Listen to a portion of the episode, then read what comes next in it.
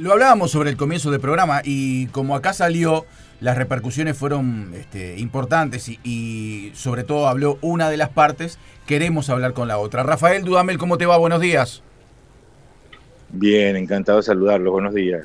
Buen día. Bueno, contanos un poco, danos tu versión. Recién nos decía, recién decíamos, ¿no? Este, sin, sin saber mayores detalles, simplemente con la palabra del propio o de uno de los protagonistas, decíamos que era este, un, poco insólita las declaraciones que hacía, pero contanos tu versión de los hechos de lo que aconteció con esa pelea. Bueno, lamento que no sea para hablar de fútbol. No, no, de fútbol vamos a hablar, no, de fútbol vamos a hablar. Es verdad, es verdad. Es verdad, a todos, todos lo lamentamos. Exacto, sí, sí, seguro. No, eh, ha sido un hecho lamentable eh, e inesperado. Nosotros, eh, como ustedes sabían, llegamos a, Montevideo con la única intención de poder finiquitar toda nuestra logística, acompañado del señor Jesús Gardinelli, el director de finanzas de la federación. Y bueno, este, de, manera oportunista quiso intrometerse en, la negociación de, la federación con los del Hyatt eh, y, sacar allí algunos beneficios.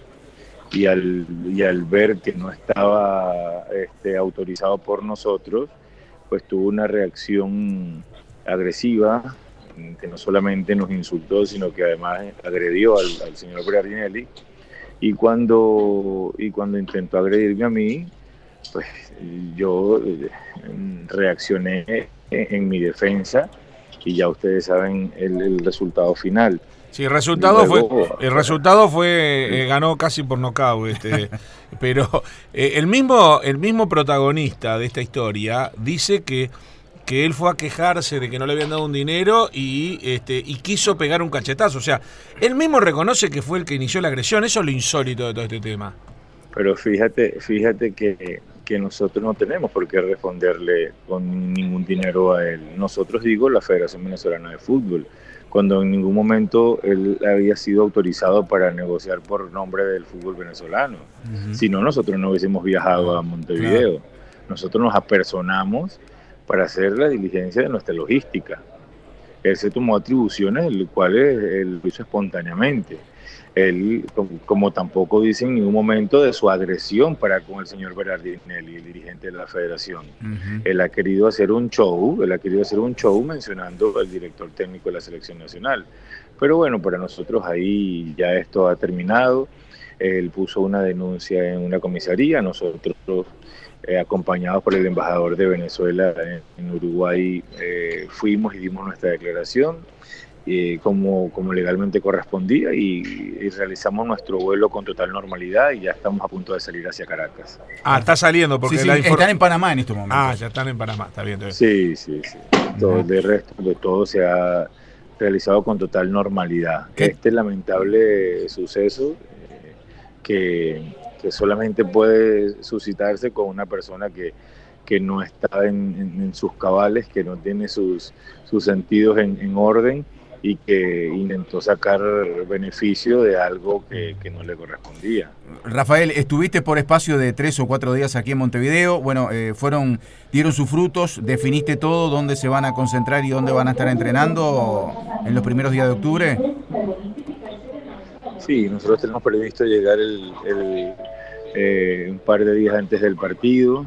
Eh, buscaremos aprovechar al máximo estos días en Montevideo para recuperar a los jugadores y, y de alguna manera preparar en el tan poco tiempo el, partido contra, contra el primero de la Comebol, como, como es Uruguay, un partido sumamente exigente, un partido lindo para jugarlo y, en eso hemos estado enfocados. Claro, a, propósito del viaje a Montevideo, ¿se cumplió el cometido? Es decir, Venezuela pudo confirmar el lugar donde se va a hospedar, donde va a entrenar. Y, hubo un cambio porque eh, primero iban a ir a un lugar y después a otro, ¿no?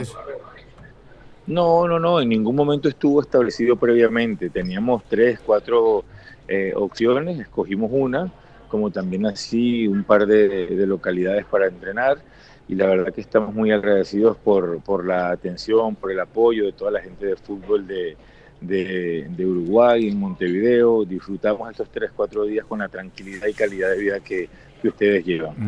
¿Dónde va a entrenar y dónde va a quedarse Venezuela? ¿Perdón? ¿Dónde va a entrenar Venezuela en Uruguay y dónde va a hospedarse? Vamos a estar en el Hotel Hyatt. Bien, y, y, entrena- y en Y en, entrenamiento el- va- Francini. en el defe- en la cancha de Defensor Sporting. Es una de las, es una de las opciones. La otra puede ser el campeón del siglo de Peñarol. Eh, ellos han estado dispuestos a, a- a prestarnos la cancha, al igual que, que el Nacional, así que eh, te repito, estamos muy agradecidos por todo el apoyo que nos han brindado. Perfecto. Bueno, eh, eh, un balance hasta acá. Eh, e- es muy difícil a veces, este, y están ustedes en un proceso de recambio. Te tocó ingresar a una selección que había arrancado mal la eliminatoria, tú no la arrancaste. Eh, supongo que, bueno, es un camino de transición la que están atravesando ustedes, ¿no? Bueno, dentro de toda esa transición y dentro de todo lo negativo a nivel de resultados que venían sucediendo, nuestro arranque ha sido eh, positivo por la actuación en la Copa América, Ujú. eh, no así en el primer partido eliminatorio de, de nuestro ciclo con Colombia, el empate con Argentina después de haberlo ido ganando 2 a 0. Sí. Eh, eh, tenemos muchas conclusiones positivas que nos permiten mirar el- el futuro con mucho optimismo.